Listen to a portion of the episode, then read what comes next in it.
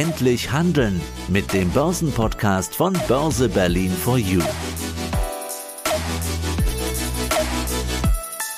Hallo zu einer neuen Ausgabe zum Börse Berlin for You Podcast. Ja, an der Börse tut man ja viele Dinge, die bei genauer Betrachtung dumm sind, dumm waren. Man hat sich leiten lassen durch irgendwelche Nachrichten, durch Ängste oder Gier. Erst hinterher ist man schlauer. Ja, und heute geht es um das Thema Neurofinance. Oder wie das Gehirn das Anlageverhalten von uns allen beeinflusst. Zu Gast Nikolaus Kreuz. Hallo, Servus. Hallo Peter, vielen Dank für deine Einladung. Was bist du vom Beruf? Bist du Psychologe oder, oder, oder Geldmanager? Sowohl als auch, so würde ich es bezeichnen. Man kann diese beiden Themen nicht komplett voneinander trennen, sondern sie haben ja immer miteinander was zu tun. Ja, und ich möchte mich auch noch kurz vorstellen, die Stimme hier vom Börsenradio, sie kommt vom Peter Heinrich. Ja, Nikolaus, Neuro, was für ein Ding? Und das soll entscheiden, ob ich jetzt Apple kaufe oder nicht. Was ist das? Hm. Also ich denke mal, deine Zuhörer kennen bestimmt diesen Effekt, wenn sie Aktien besitzen, dann befürchten sie immer, sie könnten fallen. Und wenn sie keine Aktien besitzen gerade, so befürchten sie ja in der Regel, dass die Aktien steigen können oder die breiten Märkte. Das ist also etwas, ein ganz klares Phänomen und das ist ja eigentlich irrational. Oder man kennt es ja vielleicht auch mit der Kreditkarte, dass man sehr viel schneller Geld ausgibt mit der Kreditkarte, als wenn das Geld so quasi durch die Hände zerrinnt. Das sind also faktisch hm, ganz wesentliche Effekte, die uns im Gehirn einen Streich spielen. Also man hat äh, Geld als ein Stilmittel oder als ein Mittel, was etwa zweieinhalbtausend Jahre alt ist. Und das Gehirn ist natürlich viele hunderttausend Jahre alt. In der Evolution hat es sich auf ganz andere Dinge konzentrieren müssen, nämlich auf Nahrungssuche und Partnersuche. Und wenn jetzt Geld als Reiz für uns ein Signal im Gehirn sucht, dann haben wir da keine Region, wo wir Geld verankern können. Und deshalb reagieren wir mit alten Verhaltensmustern, nämlich irrational. Wir sind also nicht der Homo economicus, sondern wir, wir verhalten uns sehr irrational mit unserem Gehirn, wenn wir mit Geld umgehen, beziehungsweise mit Anlageinstrumenten umzugehen haben. Also rationales Denken wird außer Kraft gesetzt und führt zu ja, dummen oder impulsiven Entscheidungen. Heißt das aber auch, selbst wenn ich jetzt darüber Bescheid weiß, über dieses Finanzwissen, wie ich es richtig machen sollte, dann durchkreuzt mir mein limbisches System die richtige Entscheidung und macht mir die Strategie kaputt? Während deine Zuhörer das jetzt hören, fängt es in den Synapsen schon auch an zu arbeiten. Das heißt, man hat einen gewissen Aha-Effekt, man man kann natürlich nicht die praktischen Erfahrungen quasi ersetzen, aber indem man liest über dieses Thema, sich informiert, Podcast, Videos schaut, wird man diesem Fehler bewusst und darüber lässt sich auch eine Fehlervermeidung generieren. Und das Wichtigste am Kapitalmarkt ist einfach Fehler zu vermeiden. Von daher wirkt da der präfrontale Kortex und unterdrückt dann in Teilen auch das limbische System. Es funktioniert nicht in Stressphasen. Also wenn die Märkte runterrauschen, dann kriegen wir trotzdem Panik und verkaufen, gehen fluchtartig aus Titeln raus oder wir schauen gar nicht mehr drauf und vergessen am besten das Passwort, den Depotzugang. Und das Gleiche ist halt auch bei Aktien, wenn da fünf oder zehn Prozent Gewinne drauf sind, dann fängt dann das Gierzentrum, der Nucleus accumbens uns zu signalisieren, Mensch, belohn dich, das macht dir eine Freude, verkauf die Aktien und dann hat man auf einmal nur noch Verlustbringer im Depot. Aber wenn man genau diese Punkte schon mal einmal hört und damit arbeitet, dann lernt man und dann schafft man es auch im Prinzip ähnlich wie ein Mönch immer weniger diese gleichen Fehler zu machen, sondern man wird sich dessen bewusst. Und darum geht es eigentlich, um bewusste Anlageentscheidungen zu treffen am Kapitalmarkt. Ist das wie Schokolade essen, obwohl ich weiß, bin eh schon zu dick und mir wachsen die Brüste und der Bauch? ja, Peter, sehr, sehr gut zusammengefasst, weil genau dieser Inhalt der, der Schokolade, das wirkt wie ein Dopaminausstoß. Und das hat für uns auch einen Belohnungseffekt. Und wenn dann der präfrontale Kortex uns sehr deutlich sagt, Mensch, das solltest du nicht tun, weil in Richtung Adipositas sich da etwas negativ entwickelt, für deine Lebenserwartung das nicht gut ist, dann ist da ein überkontrollierendes System über diesen präfrontalen Kortex. Das ist also so ein exekutives Kontrollorgan. Und das hilft uns dabei. Das Problem ist bloß, obwohl es auch relativ groß ist im Gehirn, es verbraucht halt sehr viel Energie. Und dieser präfrontale Cortex wird halt sehr, sehr schnell wieder in den Standby-Modus gestellt. Das heißt, wir essen die Schokolade, sind vielleicht auch abgelenkt, das ist lecker, wir wollen das nächste Stück und dann fängt eben halt dieser Kontrollimpuls an, immer geringer ausgeprägt zu sein, beziehungsweise setzt dann auch wieder aus, weil es halt zu viel Energie kostet im Gehirn. Und das haben wir halt in der Evolution gelernt. Wir müssen mit Energie haushalten. Das ist also das Effektivitätsprinzip. Und deshalb greifen wir dann unbewusst auch wieder zur nächsten Schokolade oder zum nächsten Riegel. Okay, wir sind dann chemisch gesteuert sozusagen. Passt manchmal nicht ganz an die Börse, da muss man ein bisschen Mathematik und ein bisschen rationales Denken, ja, wie soll ich sagen, vorschieben. Ja, genau. Du hast jetzt eine Zusammenfassung gemacht. Wir könnten sie nennen sieben Kardinalsfehler. Das hat jetzt nichts mit der katholischen Kirche zu tun. Einem Kardinal, der Begriff Kardinalfehler bezeichnet einen grundsätzlichen und schwerwiegenden Fehler. Man könnte auch sagen, die sieben Sünden bei der Geldanlage. Damit man das jetzt ein bisschen greifen kann, steigen wir doch mal ein. Nummer eins, mangelnde Diversifikation und unprofessionelle Aktienauswahl. Was bedeutet das? Genau so, wie du es gerade beschrieben hast. Wir Menschen neigen dazu, aufgrund von über 125 typischen Anlagefehlern und dieser unbewussten Entscheidung, Dinge dann zu entscheiden, und das machen wir, wie gesagt, nicht bewusst, gibt es den größten Fehler, und das ist wirklich mit Abstand, der den größten Impact hat, auch auf die Altersvorsorge, ist die mangelhafte Streuung. Wir nutzen also nicht das Potpourri der guten Laune über alle Assetklassen hinweg, also über alle Vermögensklassen hinweg, zu sagen, ich streue das Geld. Ja, also ich streue es über Aktien, ich streue es über Anleihen, ich streue es über Wandelanleihen, ich streue es über Immobilien, ich streue es über die Vielzahl an Edelmetallen, an Rohstoffen, also alles, was möglichst wenig miteinander korreliert, also im Risikozusammenhang gleich läuft, das sollte man tunlichst machen. Also nicht alle Eier in einen Korb, sondern frei nach Tobin es wirklich breit zu streuen. Man nennt es auch in der Fachsprache Diversifikation. Das unterscheidet den privaten Anleger vom institutionellen, dass er wenige vermeintliche Tipps zusteuert, eine Aktie vielleicht auswählt, auch unprofessionell sich im Stockpicking verliert, also bei einer Einzeltitelauswahl, weil es ein deutscher Wert ist, weil man meint, man hat mehr Informationen, legt man sich 50 Prozent einer bestimmten Aktie XYZ ins Depot. Und das ist natürlich blanker Unsinn, weil da ein überproportionales Management Entscheidungsrisiko, Unternehmensrisiko da ist, vielleicht ein Währungsrisiko, Branchenrisiko.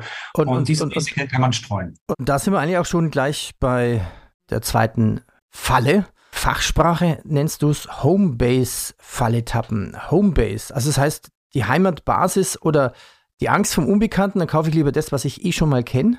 Ja, es ist die Heimatmarktneigung, der Homebase, der Fehler, dass man genau das, was man kennt, Peter, das präferiert man. Das heißt, man hat etwa rund 80 Prozent seiner gesamten Vermögenswerte ausschließlich in Deutschland investiert. Man hat deutsche Immobilien, deutsche Anleihen, deutsche Staatsanleihen, deutsche Unternehmensanleihen, deutsche Aktien, deutsche Nebenwerte. Und man sieht ja, wie im letzten Jahr, dann kommt so ein exogener Schock, sei es durch eine Energiekrise, sei es durch ein geopolitisches Szenario wie der Angriffskrieg Russlands auf die Ukraine. Und das zerwirft alles.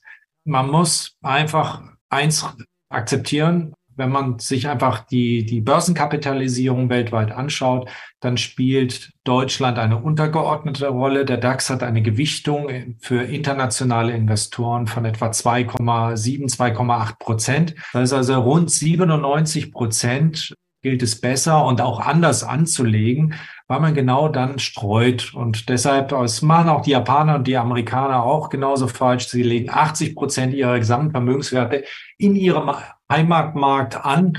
Und äh, das ist entsprechend das, was wir gerade schon gehört haben, unter Diversifikationsaspekten völliger Nonsens. Dritte Sünde, Hyperaktivität. Kann ich mir gut vorstellen. Rein, raus, rein, raus. Und ich glaube nicht mehr an die Anlageentscheidung von vor drei Wochen. Ja, richtig. Man kann, kann das ja selber auch überprüfen. Jeder, der am Kapitalmarkt seine Erfahrungen schon mal gesammelt hat, gerade in solchen erratischen Phasen, in diesen Phasen, die wir seit 2000 immer wieder haben, exogener Schock, Covid, Omikron, wie gesagt, die Kriege, die Angriffskrise, Energiekrisen, all die Krisen, die wir immer wieder auch haben, die fördern ja letzten Endes genau diese Schwankungsbreite, die wir am Kapitalmarkt sehen. Und da gibt es eben halt diesen sogenannten Overconfidence-Effekt. dass wir dadurch, dass wir meinen, es besser zu wissen, auch dieses überzogene Selbstvertrauen oder dass Angst und Gier eben halt unsere Anlageentscheidung doch stark dominiert. Also wie wir es vorhin gerade schon angeführt haben, der Nucleus accumbens, dort wo die Aktie auch innewohnt, das Gierzentrum angespielt wird oder eben halt die Angst, weil man meint, die Welt geht unter, was ja mitnichten tut, dann neigen wir dazu eben halt genau die falschen prozyklischen Verhaltensmuster an den Tag zu legen. Das heißt, man muss eigentlich immer genau das Gegenteil machen von dem, was die Herde macht. Nennt es auch den Herding-Effekt. Und das macht etwa 3,3 Prozent aus, nämlich dieses sich selber nicht treu bleiben, den langfristigen Anlagehorizont zu verlassen und im Prinzip kurzfristig zu interagieren und dann nur noch das Fähnchen im Winde zu sein. Das führt zu einer Minderperformance von über 3,3 Prozent pro Jahr bei dem Durchschnitt der Privatinvestoren. Sagt es bitte nochmal, wo wohnt die Gier? In welchem Zentrum? Und wo wohnt dann die Aktie im Hirn? Die Aktie wohnt in, man kann anhand des sogenannten Magnetresonanztomografischen Verfahrens erkennen, dass es einen kleinen Wurmfortsatz gibt, der heißt Nucleus accumbens.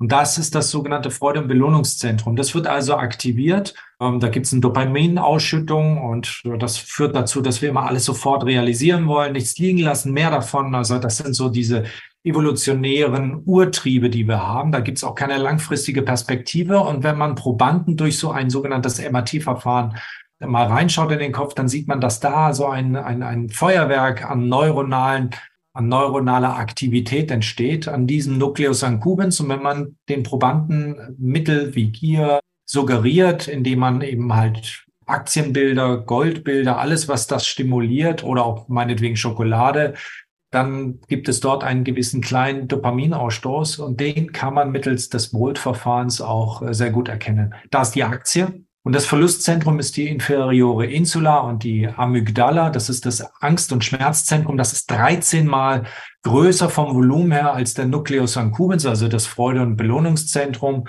Und das führt bei uns über Serotonin und Noradrenalinausschüttung zu richtigen Schmerzen. Also es führt erstens zu Ärger, Wut und dann gibt es ja so die typischen Reflexe bei uns, entweder Angriff oder Abwehr oder wie gesagt der Fluchtreflex. Und dann kommt so ein Cortisolausstoß über die Nebennierenrinde. Das ist der Panikschub wo wir dann auch gar nicht mehr für, für rationale Entscheidungen zur Verfügung stehen, wo wir keine fundamentalen Dinge mehr auch treffen sollten, keine fundamentalen Entscheidungen mehr treffen sollen, weil unser gesamtes System eben halt überflutet wird von solchen biologischen oder das heißt, das heißt, das heißt auch, wenn ich jetzt merke, es passt was nicht, in mir krummelt was, Ärger hoch, weg von der Maus, erstmal drüber nachdenken? Ja, absolut.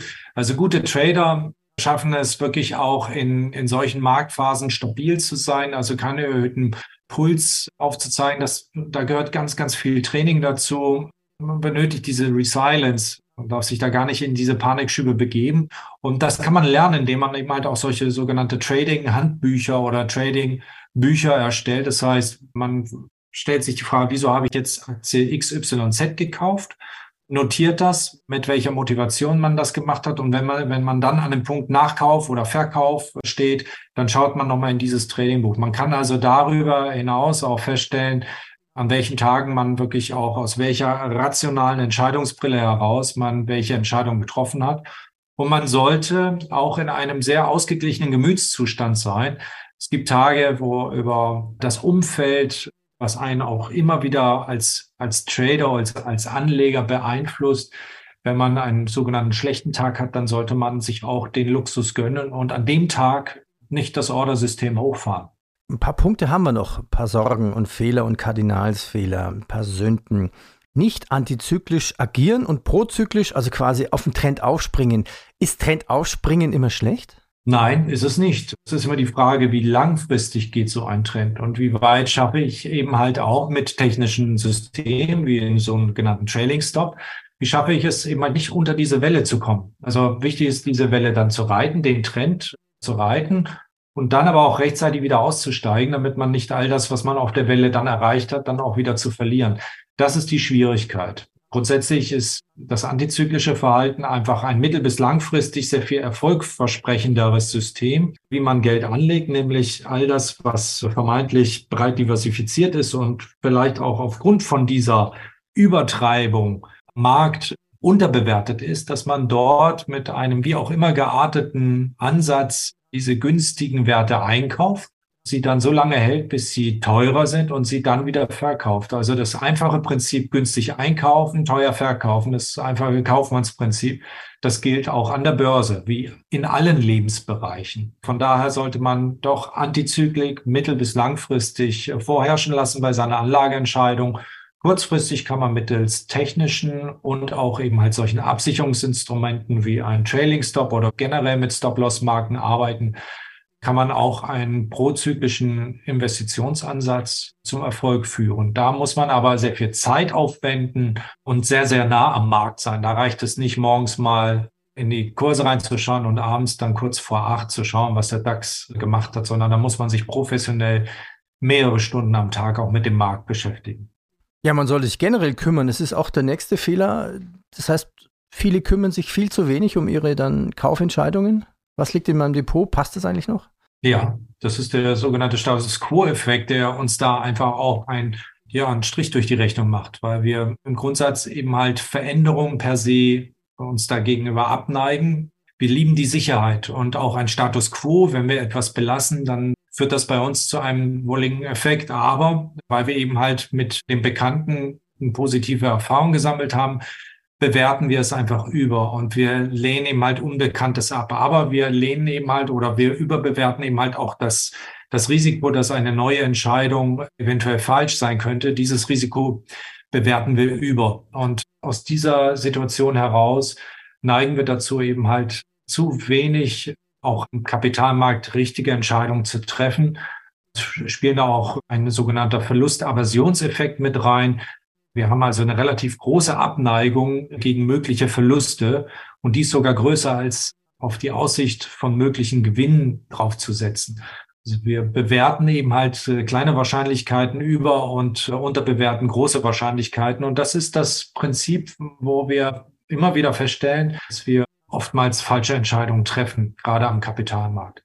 Das heißt, wir leiden mehr unter Verlust und haben weniger Freude am, am Gewinn? Das ist richtig, genau. Und dann kommt noch zusätzlich der sogenannte Dispositionseffekt bei Gewinnen. Da kommt ja wieder der Nucleus Concubens. Wir wollen uns belohnen. Was machen wir also? Wir essen die weitere Tafel Schokolade.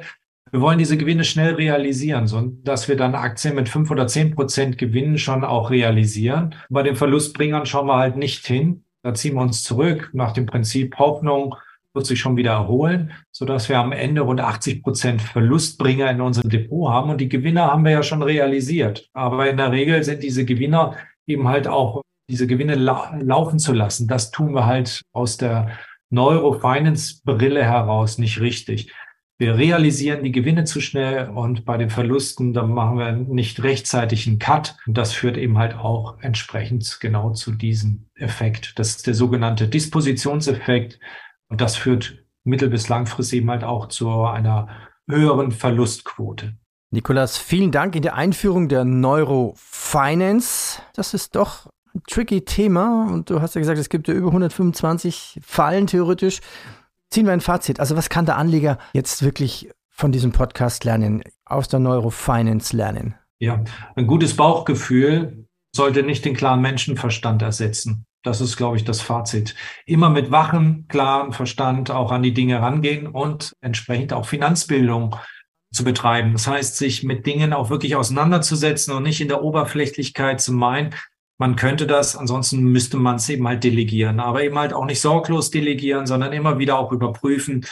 Dann kommt man eigentlich mit einem langen Anlagehorizont und der entsprechenden Risikoneigung auch über die breite Diversifikation zu einem ansehnlichen Vermögen das ist quasi im Fazit definitiv eine gute Richtung. Nikolaus, ich danke dir. Danke. Ich danke dir, Peter.